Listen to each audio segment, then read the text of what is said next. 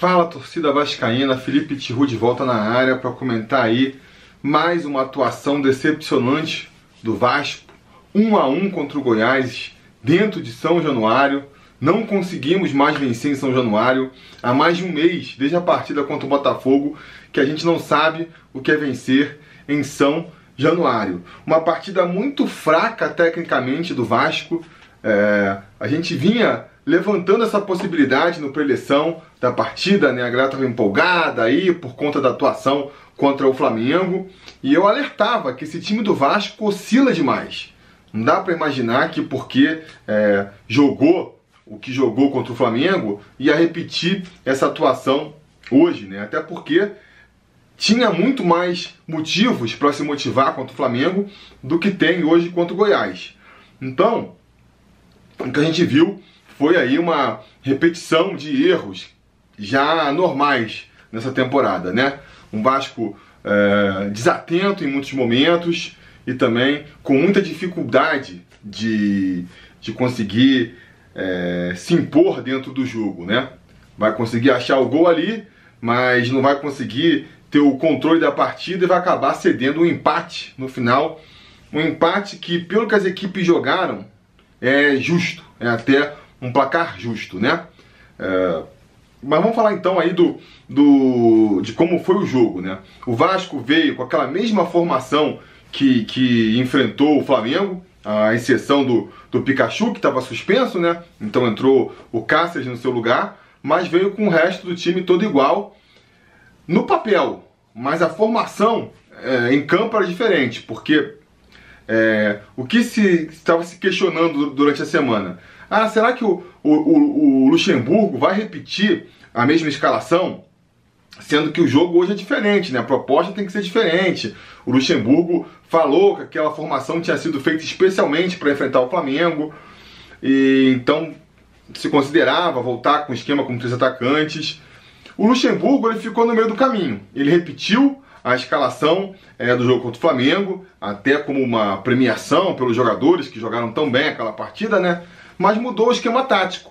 No esquema, ele voltou a jogar no 4-3-3 ali. O que, que ele fez? Ele, contra o Flamengo, o Guarim tinha jogado como segundo homem do meu campo, segundo volante, né, mais recuado, para lançar essa bola para os atacantes, justamente. No jogo de hoje, ele foi para frente. O Raul veio ocupar. Ficou o Richard de primeiro volante, o Raul jogando mais preso lá atrás como segundo volante e o Guarim jogando mais na frente, como esse homem que flutua ali na frente dos atacantes, né? Chega mais dentro da área, mais liberdade ofensiva, portanto. E o Marco Júnior, ele foi mais para esquerda, foi jogado para esquerda para jogar como um ponta, né? Voltou o Rossi a jogar mais aí, mais aberto pela direita. O Marco Júnior foi abrir essa função, foi é, ocupar essa função pela esquerda e o Marrone ficou ali é, jogando mais de centroavante, não é mesmo?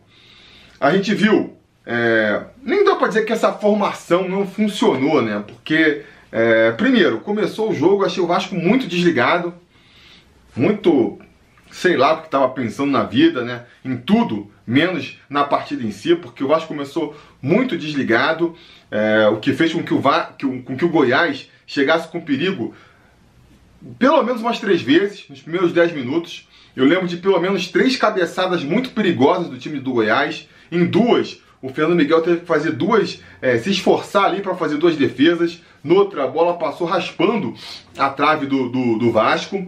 É, e aí, só depois de 10 minutos de partida, foi que o Vasco foi ali acordar porque estava acontecendo. Opa, tá tendo um jogo de futebol aqui.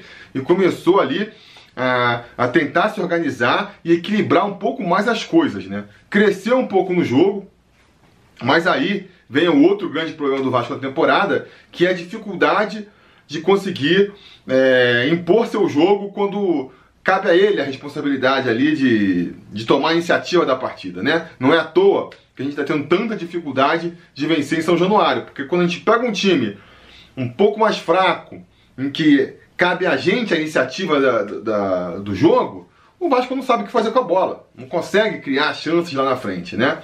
É, mas enfim, vai melhorar um pouco mais, vai equilibrar um pouco mais ali a, a, a situação de jogo. O Goiás vai continuar chegando com perigo na defesa do Vasco, vai botar uma bola na trave ali. né? Um lance mais agudo deles, talvez.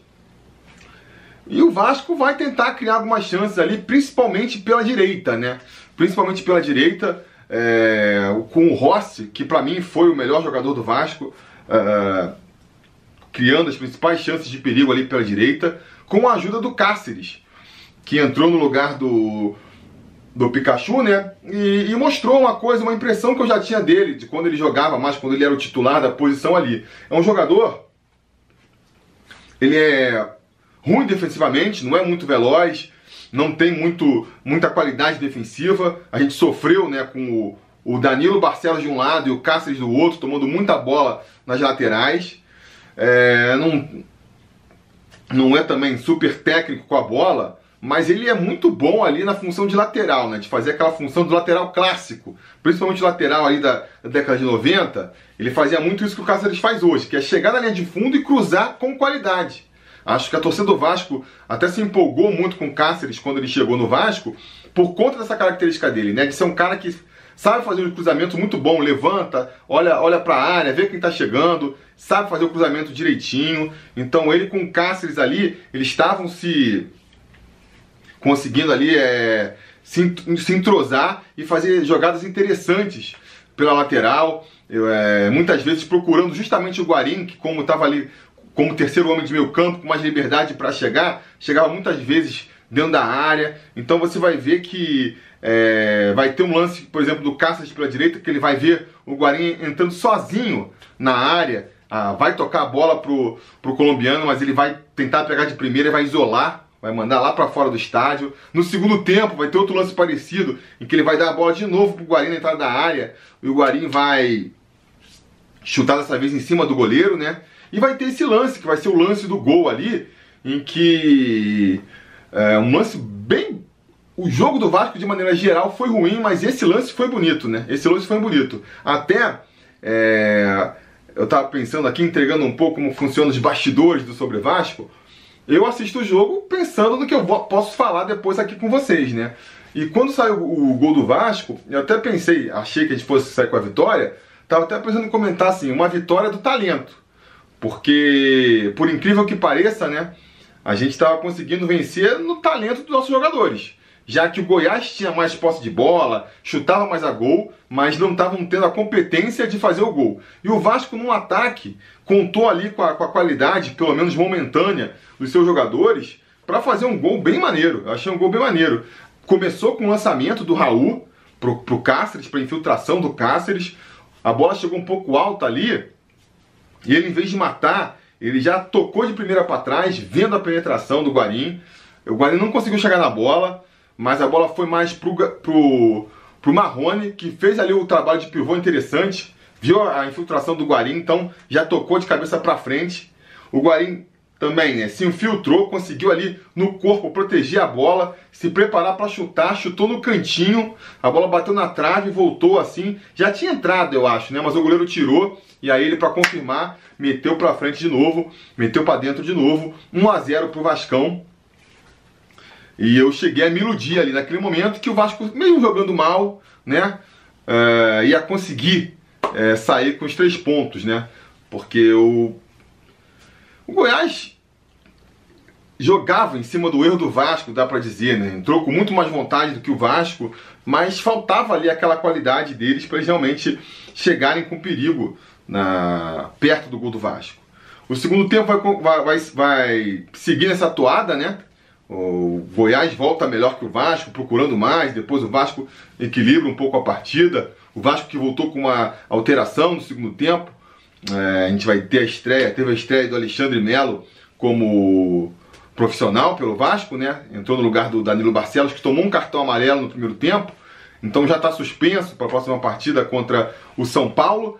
E também estava ali tomando muita bola nas costas, com amarelo já. Acho que o Luxemburgo ficou com medo de ser expulso, resolveu trocar, deu uma chance pro garoto. Começou a renovação do Vasco pro, pro ano que vem, né? Uma renovação sem perigo, né? Sem perigo, porque difícil de acreditar que o Alexandre Melo ia ser pior do que estava sendo o Danilo Barcelos, e realmente não foi. Realmente fez uma partida discreta, eu acho, né? Não apoiou muito, não chegou a fazer nenhum destaque defensivo lá, mas não comprometeu também. Então acho que foi uma partida, é, uma estreia segura do garoto ali, né?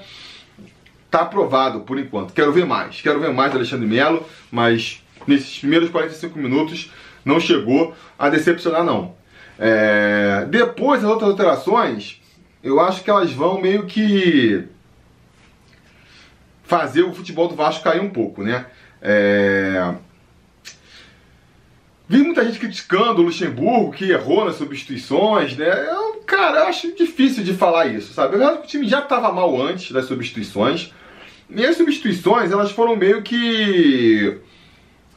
Não foi uma invencionice do Luxemburgo, sabe? Foram meio que as, as, as substituições naturais. Já tinha gastado uma substituição ali no Barcelos. O Cáceres também, o cara tá vindo, pô, de, há quanto tempo que a gente não viu o Cáceres jogar? Então o cara tava completamente é, fora do ritmo de jogo. Apoiando muito, se apresentando muito lá na frente. Cansou, cansou e teve que ser substituído. Para mim é claro isso, até porque é, a, o Vanderlei vai ser obrigado a mexer no esquema, né? Vai ter que botar o Raul jogando de lateral direito, botou o Bruno Gomes ali para fechar o meu campo, porque não tinha outro lateral direito no banco para botar. Então foi uma substituição ali necessária, né? E o, o Ribamar no lugar do, do, do Marco Júnior também é uma, uma, uma substituição natural. É, Muita gente queria o Ribamar já de titular nessa partida. Ele saiu prestigiado porque fez o gol do empate contra o Flamengo, né? E aí, uma vez que ele fosse sair, o natural era entrar, é, entrar no lugar do Marco Júnior, que na minha opinião não vinha fazendo uma grande partida né, no grupo lá do, dos apoiadores do canal, tinha uma galera defendendo o Marco Júnior, que ele fez uma boa partida. Eu realmente não vi. Eu achei que ele fez uma partida ali mediana. É... Podia ter tirado o Marrone. O Marrone também fez, vinha fazendo uma partida ali é, mediana, né? abaixo da crítica. Mas acho que a, a ideia do, do Luxemburgo foi a seguinte: é, o Marco Júnior estava jogando improvisado ali como, como um ala esquerdo, né? Uh, o Marrone está acostumado a jogar naquela posição. Então, uma vez que você vai botar o Ribamar para ser o centroavante, você é, é natural que você fale assim: ah, então não vou deixar o. Em vez de eu deixar o Marco Júnior, o Júnior improvisado, caindo mais pela esquerda, eu vou botar o, deixar o Marrone jogando por aquela posição, que ele é o natural daquela posição. Acho que é, que é uma substituição que faz sentido, né? O problema foi que o Ribamar entrou mal demais, né? Entrou mal demais.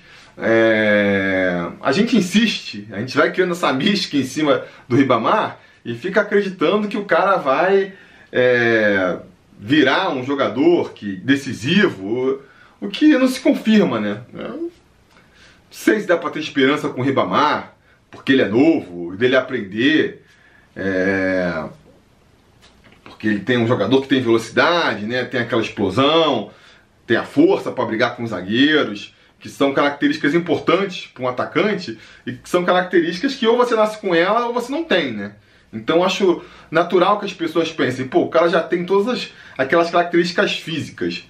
Vamos ensinar para ele como se bate pro gol, a ter calma, a pensar o jogo, que ele vai se tornar um, um grande jogador. Acredito que insistem nele pensando nisso, só que ele, cara, a cada nova oportunidade mostra que vai ser no mínimo muito difícil de ensinar isso para ele, né?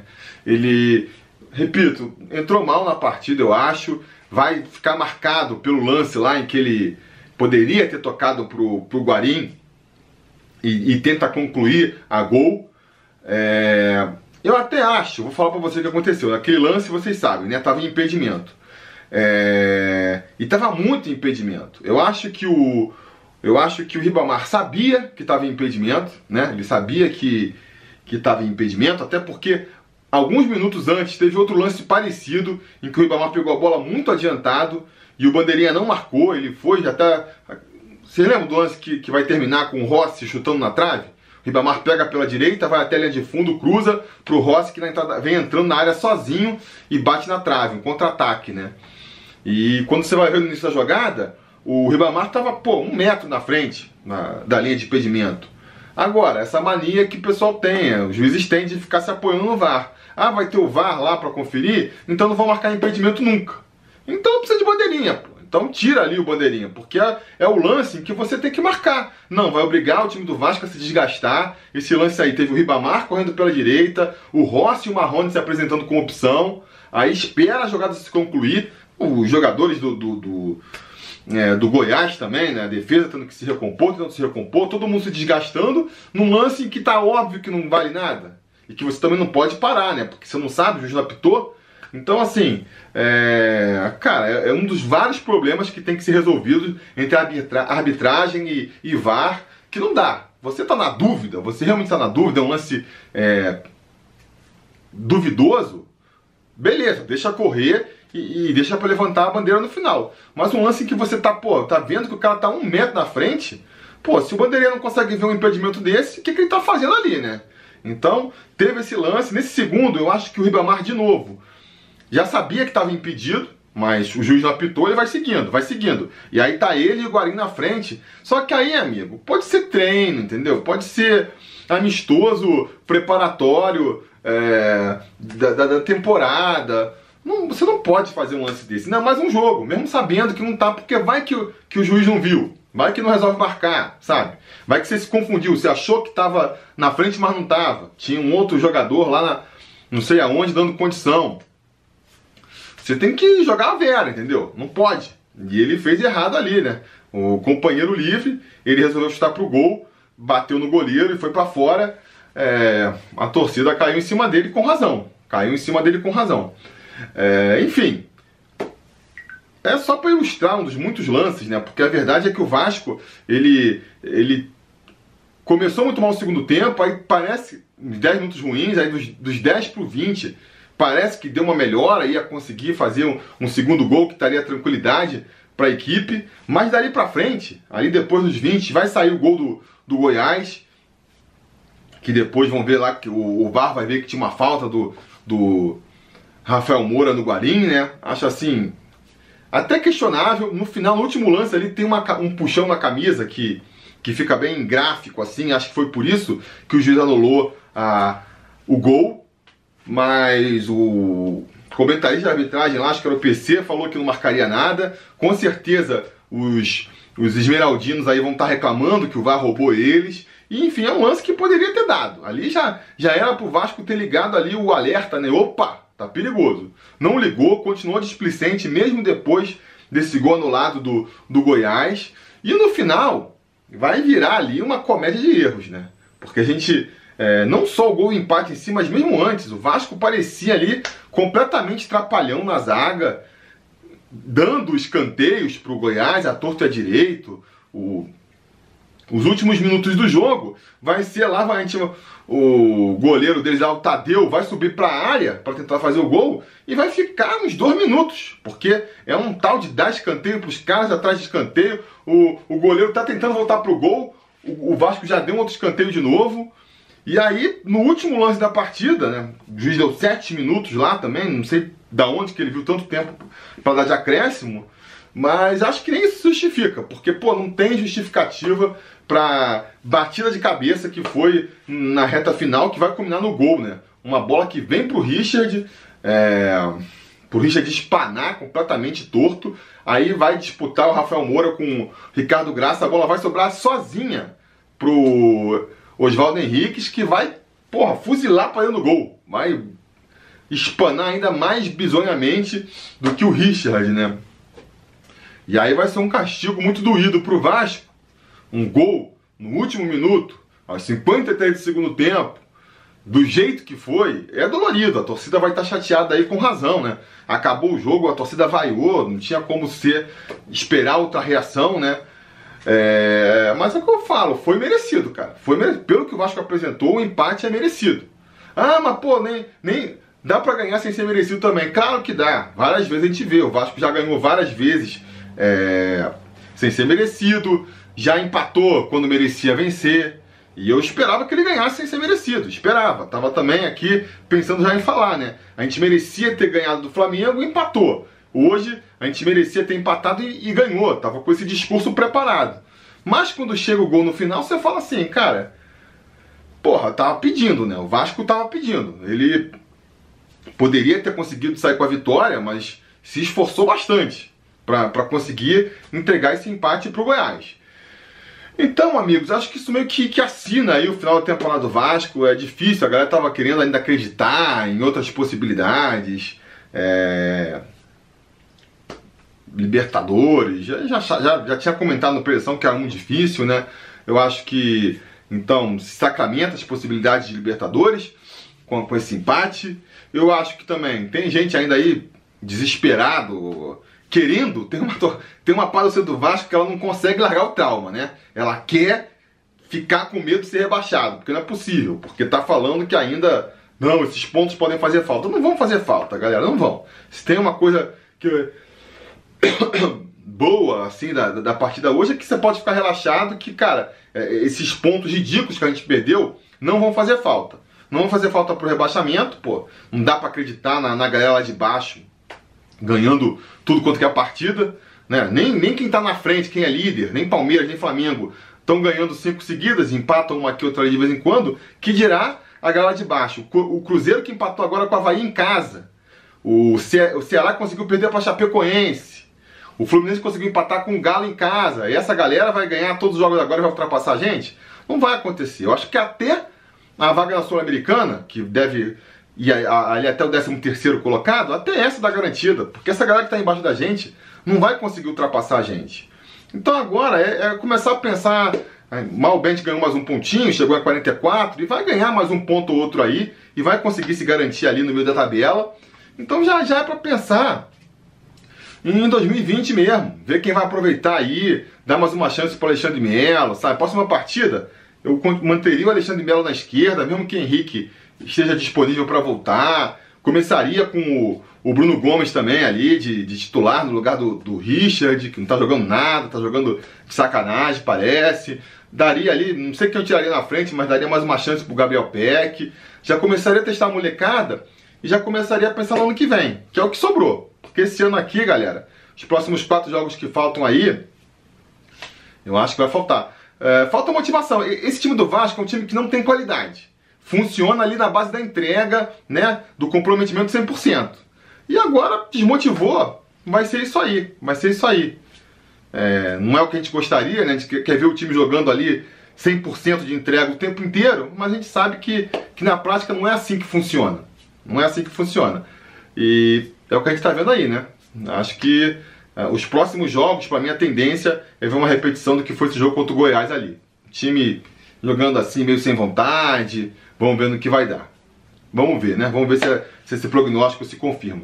Beleza, galera? Diga então nos comentários a opinião de vocês sobre a partida aí. Não se esqueçam de curtir o vídeo, assinar o canal, ligar o sininho de notificações para ser avisado quando tiver vídeo novo. Porque agora a gente vai ter aí um o Vasco folga na próxima rodada, né? Então a gente vai ter aí até o dia 28 é, um tempo aí para vou tentar fazer vídeos novos, mas não sei quando vou lançar.